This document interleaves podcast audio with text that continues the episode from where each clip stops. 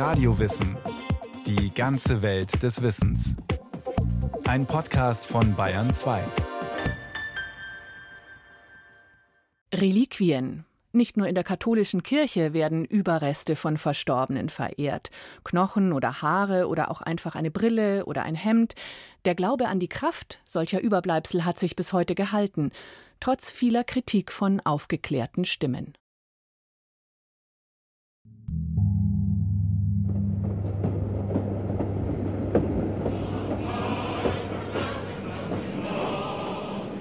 Sommer 1934. Der bayerische Autor Oskar Maria Graf reist in die Sowjetunion zu einem Schriftstellerkongress. Auf dem Roten Platz in Moskau stellt sich Graf in eine lange Menschenschlange.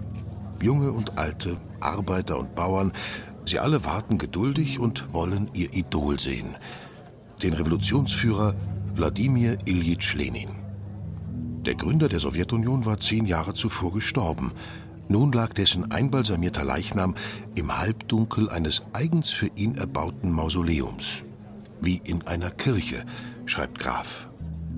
Als ich so dastand, hatte ich dasselbe Gefühl, das ich in meiner Jugend gehabt hatte, wenn wir nach dem berühmten bayerischen Wallfahrtsort Altötting fuhren und in der modrig riechenden Gruft die in Gold gefassten Herzen unserer Könige besichtigten. Um die 28 Herzurnen der bayerischen Fürsten und Fürstinnen, die in der heiligen Kapelle zu Altötting liegen, geht es dem Schriftsteller Graf aber nicht. Was ihn im Moskauer Mausoleum fasziniert und verstört, ist die Tatsache, dass sich die neuen sozialistischen Menschen der jungen Sowjetunion offenbar gar nicht so sehr unterscheiden von den gläubigen Katholiken daheim in Bayern. Ich prüfte die Gesichter der Menschen, die Lenin anschauten. Ehrfurcht, Andacht, ein sekundenlanges Gebanntsein lag in ihnen, zuweilen aber auch nur benommene Neugier. Unwillkürlich überkam mich die Vorstellung, dass sie sich im nächsten Augenblick bekreuzigen und auf die Knie sinken würden. So beschreibt es Oskar Maria Graf in seinem Buch Reise in die Sowjetunion 1934. Lenins Leiche, ausgestellt und verehrt als Reliquie?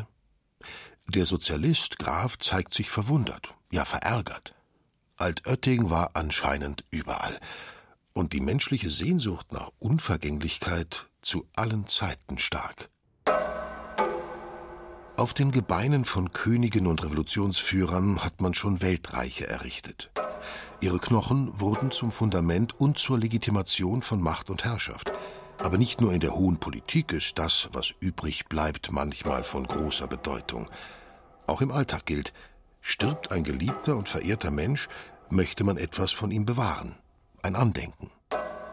Es muss nicht gleich der ganze Körper sein wie bei Lenin, Oft reicht ein kleiner Gegenstand aus dem persönlichen Besitz des Verstorbenen, die Brille, das Lieblingshemd, ein Buch. Möglichst etwas, das er oder sie berührt hat. Ein Überbleibsel also. Auf Lateinisch Reliquie. Knochen, Haare, Kleidungsstücke. Der Materialwert von Reliquien ist meist gering.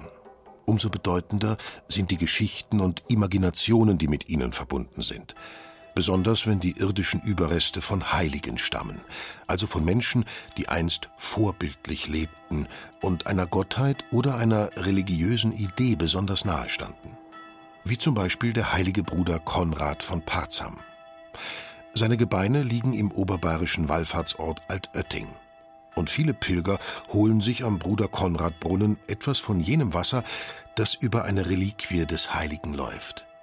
Es soll gegen Augenleiden helfen ein älteres Ehepaar aus der Landshuter Gegend kommt immer wieder an den Brunnen. Ja, ich denke halt jetzt, das hilft ein bisschen. Gell? Weil sonst, man kann es trinken, hat man die Angels gewaschen. Und dann glaube ich, dass das hilft.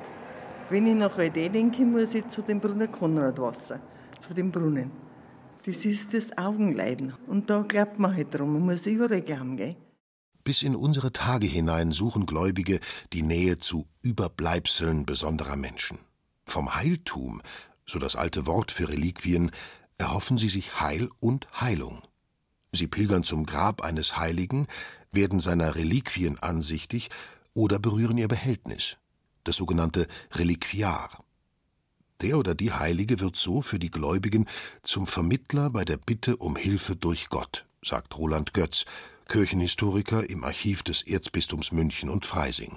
Also die Heiligen schaffen einerseits eine Verbindung zum Jenseits, zur Gemeinschaft mit Gott in der Herrlichkeit des Himmels und andererseits stehen die Reliquien auch dafür, dass die Heiligen an unserer Seite sind, für uns Fürsprache bei Gott einlegen und erwirken können, dass er heilschaffend an uns wirkt. Reliquien von Heiligen und ihre Verehrung finden sich in vielen Religionen. Im schiitischen Islam, im japanischen Shintoismus oder im Buddhismus. Nachdem der erleuchtete Buddha vor 2500 Jahren gestorben war, bestattete man seine Asche, Knochen und Zähne in Hügelgräbern, auf denen später Mausoleen und Tempel errichtet wurden. Auch das Christentum kennt von Anfang an die magische Wirkung heiliger Objekte. Schon die Bibel berichtet in der Apostelgeschichte von den Wundertaten des Paulus in Ephesus. Man nahm die Schweißbinden und Tücher, die der Apostel auf seiner Haut getragen hatte, und legte sie den Kranken auf. Da wichen die Krankheiten und die bösen Geister fuhren aus. Das magische Denken und Fühlen vormoderner Zeit sprach den Gegenständen und Körperteilen von Heiligen eine besondere Kraft zu. Dabei waren solche Reliquien mehr als nur Objekte für die Frömmigkeit einfacher Leute. Bereits in der Spätantike hatten die Gebeine auch eine politische Funktion. Ihr Besitz und ihre Verteilung wiesen den christlichen Metropolen, allen voran Rom, Jerusalem und Konstantinopel, einen Platz in der Hierarchie zu, je nach symbolischem Wert, den ihre Reliquien hatten. Ganz oben auf der Skala der Wertigkeit stehen Primärreliquien, also die Körper von verstorbenen Heiligen oder Teile davon, Knochen, Haare, Fingernägel. An zweiter Stelle kommen Berührungsreliquien, Dinge, mit denen der Heilige oder sein Leichnam Kontakt hatte. Besonders wertvoll sind Gegenstände, die direkt mit dem biblischen Heilsgeschehen in Verbindung gebracht werden. Vor allem mit Jesus Christus, der Mutter Gottes oder Johannes dem Täufer. Kleine Holzsplitter vom Kreuz Christi etwa, die seit der Zeit der Kreuzzüge aus Palästina nach Mitteleuropa überführt wurden. Tausende solcher Splitter liegen in den Reliquiaren christlicher Kirchen. Wären sie alle echt, würden sie wohl kaum ein einzelnes Kreuz ergeben, eher schon einen ganzen Wald. Die erste bekannte Reliquienverehrung im Christentum reicht zurück bis in die Mitte des zweiten Jahrhunderts. Sie galt den Überresten des Bischofs Polycarp von Smyrna, den Gläubigen erschienen sie wertvoller als Gold und Edelsteine. Während die heidnische Antike Leichenteile generell als unrein betrachtete, waren für die frühen Christen sterbliche Reste von Märtyrern ein Zeugnis für die enge Verbindung mit der ewigen Gemeinschaft der Heiligen. Bischof Ambrosius, einer der großen Kirchenlehrer, ließ sich im vierten Jahrhundert zwischen heiligen Reliquien bestatten. Und auch bei öffentlichen Prozessionen wurde gern Gebein gezeigt. Ein symbolischer Akt, der die Bischöfe in ihrer Bedeutung gegenüber weltlichen Würdenträgern erheblich aufwertete. Es ging also nicht nur um spirituelles Heil und individuelle Heilungen, sondern immer auch um Macht für jene, die Reliquien besaßen. Kein Wunder also, dass heilige Knochen bald auf Reisen durchs christliche Abendland geschickt wurden, bis nach Bayern, sagt Roland Götz.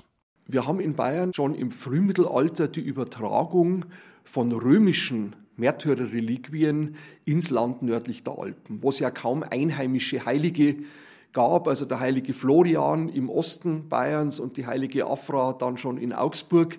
Das sind die einzigen, von denen man wirklich weiß.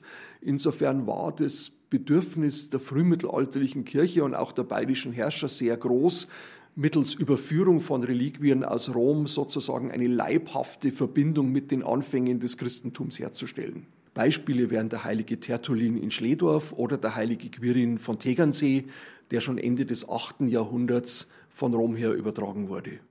Rupert, Emmeram, Erhard und Corbinian. Die Reliquien dieser großen Gründergestalten bayerischer Kirchengeschichte wurden im Frühmittelalter ebenso verehrt wie später die Gebeine von Bischöfen und Ordensgründern. In der frühen Neuzeit legten dann geistliche und weltliche Fürsten große Sammlungen an. Kardinal Albrecht von Brandenburg soll um 1500 über 30.000 Objekte zusammengetragen haben. Aus gutem Grund. Der Besitz von Reliquien ließ sich in Ablassjahre umrechnen. Laut ökumenischem Heiligenlexikon durfte Albrecht hoffen, mit seinem Gnadenschatz 39.245.120 Jahre Ablass erworben zu haben.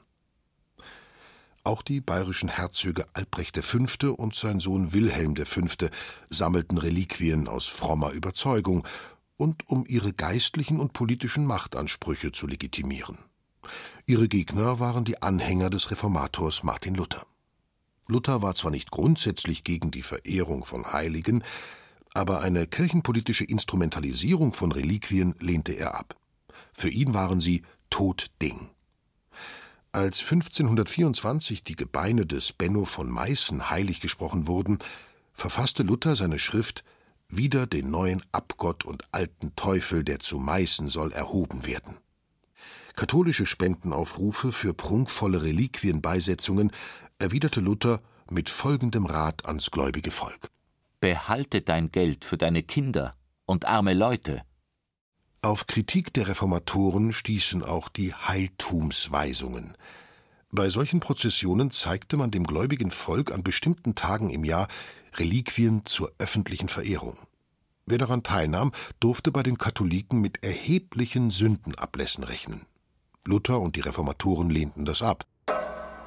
Doch je strikter sie die Reliquienkulte bekämpften, desto entschlossener widmeten sich die katholischen Herrscher dieser Form der Frömmigkeit. Die Verehrung heiliger Gebeine wurde zu einem Markenzeichen des Katholischen. Die Reliquiensammlung des Bayernherzogs Wilhelm V. ist heute in der Schatzkammer der Münchner Residenz zu bestaunen. Sie zieht jedes Jahr Hunderttausende Kunstbegeisterte an, sagt Christian Queitsch, der Museumskonservator der Münchner Residenz. Die Schatzkammer interessiert unsere Besucher schon sehr. dass äh, große Teile davon, vor allem die, die in der Reliquienkammer ausgestellt sind, ursprünglich der spirituelle, der Heiltumsschatz der Residenz waren und, und, bis ins 19. Jahrhundert hinein als die große Kostbarkeit der Schlossanlage galten. Das ist heute nicht mehr vielen bewusst und ist, glaube ich, aus heutiger Sicht muss auch nicht der springende Punkt sein. Im 16. und 17. Jahrhundert brachen für die Verehrer heiliger Knochen schwere Zeiten an. Die Bilderstürmer der Reformation säuberten die Kirchen von allen Reliquien. Tausende anonymer Skelette aus den Katakomben Roms mussten exhumiert und in Sicherheit gebracht werden. Obwohl nur wenige tatsächlich von frühchristlichen Märtyrern stammten, und bestimmt auch etliche von Heiden darunter waren, wurden diese Gebeine gegen hohe Transportgebühren in alle Welt exportiert. Denn die Nachfrage nach solchen Katakombenheiligen war groß, sagt Kirchenhistoriker Götz. Es bricht dann gerade im süddeutschen Raum eine wirkliche Begeisterung aus und viele Klöster und Kirchen versuchen zu so einem Heiligen aus den Katakomben zu kommen, zumal es von denen dann nicht nur vielleicht ein kleines Stückchen gibt, wie bei den früheren Reliquienvergaben, sondern man hat die Chance, zu einem kompletten Heiligen zu kommen. Und äh, sie finden bis heute, gerade in barocken Kirchen in Altbayern, ganz, ganz viele sogenannte Katakombenheilige, die man dann auch sehr aufwendig in sogenannter Klosterarbeit mit Golddraht, Perlchen und bunten Steinen geschmückt zu kompletten Skeletten wieder zusammengesetzt hat. Auch eine Bescheinigung für die Echtheit durfte nicht fehlen. Denn im katholischen Kirchenrecht gilt die Fälschung von Reliquien bis heute als schweres Vergehen. Aber wie lässt sich überhaupt nachweisen, ob eine Reliquie echt ist? Sie haben natürlich nicht die Möglichkeit, in den allermeisten Fällen die Echtheit einer Reliquie naturwissenschaftlich zu untersuchen mit einem Gentest oder ähnlichem. Also A wird sich das verbieten, B fehlt es da dann am gesicherten Vergleichsmaterial, sondern es geht im Wesentlichen darum, eine möglichst ungebrochene Tradition der Verehrung und der Überlieferung dieser Reliquien sicherzustellen und zu sagen, es gibt eigentlich keinen vernünftigen Zweifel daran, dass bei einer Reliquie, die über Jahrhunderte in einer Kirche verehrt wird und von der man auch weiß, dass sie vielleicht mal woanders hergekommen ist und da gibt es noch die Übergabeurkunde, dass man da darauf vertrauen kann, dass es sich wirklich um eine echte Reliquie handelt. Katholiken dürfen Reliquien zwar erwerben und verehren, aber nicht weiterverkaufen. Trotzdem wurde stets Handel mit den Überresten getrieben. Die Topobjekte erzielten auf dem Markt gigantische Preise. Etwa die Windeln Jesu, die Muttermilch und die Tränen Mariens oder der Schneidezahn von Johannes dem Täufer. Händler für Reliquien gab es zu allen Zeiten, sagt Reinhard Zehentner, Restaurator an der Landesstelle für die nichtstaatlichen Museen in Bayern. Die haben natürlich auch ein Geschäft damit gemacht. Das ist die Tragik der Geschichte der Reliquien irgendwie, dass man wirklich einfach dann auch äh, Reliquien, die gar keine waren, zu Reliquien erhoben hat. Wir haben zum Beispiel in Niederbayern den Fall gehabt, dass man da in einer Kirche, wie der Altar saniert worden ist, hat man Gebeine gefunden und es waren im Endeffekt Rinderknochen. Das gab es natürlich auch. Also man hat natürlich dann auch wirklich Unfug und Geschäft damit gemacht. Und darum ist natürlich die katholische Kirche heute immer noch sehr ängstlich auf dem Gebiet rum bei der Übergabe von Reliquien, dass man also wirklich darauf schwört, dass man nichts entnimmt oder nichts hinzufügt. Also diese Angst ist immer noch da, seit Luther sozusagen dann. Wobei aber die Protestanten auch Handel damit getrieben haben, weil die haben 1848 zum Bistumsjubiläum von Eichstätt haben die Diokar-Reliquien in Nürnberg nach Eichstätt verkauft. Also selbst die Protestanten haben damit Handel getrieben. Luther wird wahrscheinlich im Grab rotieren, wenn er es mitbekommen hätte. Reinhard Zehentner ist im Ehrenamt Reliquienfasser für die fünf Diözesen in Bayern und in Österreich. Er bringt also Gebeinspartikel von Heiligen kunstvoll in Form, indem er sie mit Ornamenten, Drähten, Blüten, Knöpfen oder Perlen schmückt. Bevor sich Zehentner an die Arbeit macht, muss er schwören, dass er nichts entnimmt oder hinzufügt. Kein Wunder, denn mit Reliquien wurde zu oft schon Schindluder getrieben. Oft war es die Gier eines Sammlers, die ihn blind machte. Wie jenen Ritter Florian von Waldauf, der um 1500 in Hall in Tirol eine bedeutende Reliquiensammlung zusammengetragen hatte. Der hat von seinem Schwager die Zunge des Drachen des heiligen Georgs bekommen. Das war im Endeffekt, war das also ein Greichheitskalbszingerl. Und er hat das wirklich für echt empfunden, bis er dann später bemerkt hat, dass er dann wirklich, äh, naja, verarscht worden ist in der Hinsicht. Viel hilft viel. Bei der Reliquienverehrung gilt dieser Satz nicht. Theologisch betrachtet braucht man überhaupt keine Reliquie, um einen Heiligen anzurufen und zu verehren. Aber die Menschen hängen halt oft am Greifbaren und Sichtbaren, mag es noch so klein sein. Man betet erstmal nicht den Knochen an, man verehrt, indem dass man diese Reliquie verehrt, eigentlich den Heiligen selbst. Man gedenkt einfach dem Heiligen, sieht ihn als Fürsprecher und die Präsenz des Heiligen ist ja dann auch im kleinsten Partikel vorhanden. Wenn zum Beispiel ein Stück Holz, ein kleiner Holzpartikel an einem für echt befundenen Kreuzpartikel anberührt wird, wird der automatisch zum Kreuzpartikel.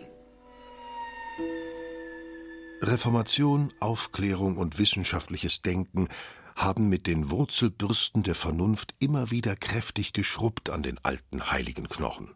Aber ganz aufgelöst haben diese sich nicht. Im Gegenteil.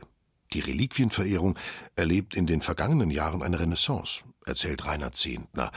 Auch wenn die Verehrung heute eher symbolisch ist, das magische Denken, das den alten Knochen eine Heilswirkung zuspricht, ist weiterhin wirksam. Ich erlebe es eigentlich immer wieder, dass man Reliquien wieder verehrt, dass auch Reliquien wieder entnommen werden von Personen. Außerdem auch für Altarweihen, jeden Altar, neuen Volksaltar, muss eine Reliquie eines Märtyrers eingelassen werden. Also es geht eigentlich weiter. Nach dem Zweiten Vatikanischen Konzil ist das Ganze relativ eingeschlafen. Eine Abflachung des, des Kultes, man hat also auch Reliquien aus Kirchen entfernt und so weiter und so fort.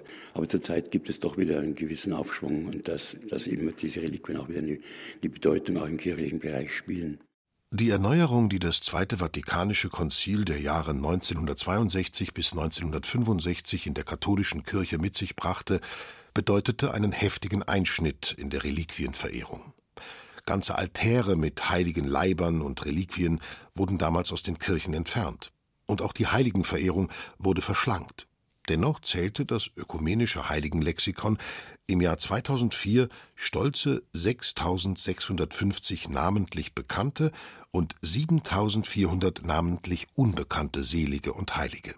Die Heiligen sind jetzt nicht irgendein separierter, numinoser Eigenbereich, sondern die Heiligen sind Teil der Lehre und des Glaubens von der Kirche. Und wenn wir sagen, die Kirche besteht aus allen, die zu Christus gehören, sei es, dass sie noch hier auf Erden leben, sei es, dass sie schon in die himmlische Herrlichkeit eingegangen sind, dann kann man sich die Kirche eigentlich ohne das obere Stockwerk der bereits vollendeten Gläubigen gar nicht denken. Und daher spielt auch heute wieder die Verehrung von Reliquien in der katholischen Kirche eine wichtige Rolle, sagt der Münchner Kirchenhistoriker Roland Götz. Die Verbindung der Kirche über die Jahrhunderte und auch zwischen Himmel und Erde verkörpert sich, denke ich, sehr schön in den Reliquien. Und darum finde ich die Verehrung der Reliquien gar nicht irgendwie überholt, sondern richtig verstanden, denke ich, kann sie uns auch heute schon noch einiges bedeuten und geben. Den Reliquienbestand einer Diözese verwahrt heutzutage der jeweilige Bischof. In seinem erzbischöflichen Palais gibt es einen Raum, in dem die größeren und kleineren Objekte aufbewahrt sind. Ist ein neuer Altar oder eine Kirche zu weihen, wählt der Bischof ein oder zwei Reliquienpartikel aus, die dann in ein Metallkästchen gelegt und im zu weihenden Altar versenkt werden. Wie zum Beispiel im oberbayerischen Bad Aibling im März 2019. Roland Götz hält eine Kopie der Urkunde in Händen. Und da heißt es, dass der Kardinal in einer feierlichen Eucharistiefeier den neuen Altar geweiht und darin Reliquien des heiligen Bischofs Benno von Meißen und des seligen Bischofs Otto von Freising in rechter Weise beigesetzt hat. Zu diesen beiden Reliquien wurde dann jeweils auch noch eine Reliquienauthentik ausgestellt, die der Pfarrei übergeben wird, worin bestätigt wird, dass es sich jeweils um Partikel der beim Bischof verwahrten Reliquien dieser beiden Heiligen handelt. Reliquien sind also wieder in, manchmal sogar im Fernsehen. Im Mai 2019 wurde in einer Antiquitätensendung ein Splitter aus dem Kreuz Christi in die Kamera gehalten. Diese kunstvoll mit Diamanten verzierte Kreuzreliquie aus dem 17. Jahrhundert, versehen mit einem Echtheitszertifikat vom damaligen Papst, wechselte für 42.000 Euro die Besitzerin. Ähnliche Summen erzielen heute auch profane Reliquien. So wurden unlängst in Los Angeles, Kalifornien, Überbleibsel aus dem Besitz der Schauspielerin Marilyn Monroe zur Versteigerung angeboten. Darunter auch ein mit Strasssteinchen besetzter Bademantel der Hollywood-Ikone.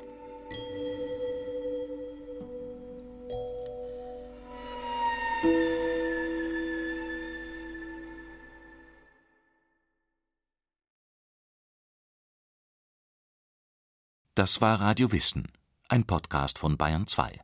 Autor Thomas Grasberger, Regie Irene Schuck. Es sprachen Stefan Wilkening und Johannes Hitzelberger. Ton und Technik Susanne Herzig. Redaktion Thomas Morawitz. Wenn Sie keine Folge mehr verpassen wollen, abonnieren Sie Radio Wissen unter bayern2.de slash podcast und überall, wo es Podcasts gibt.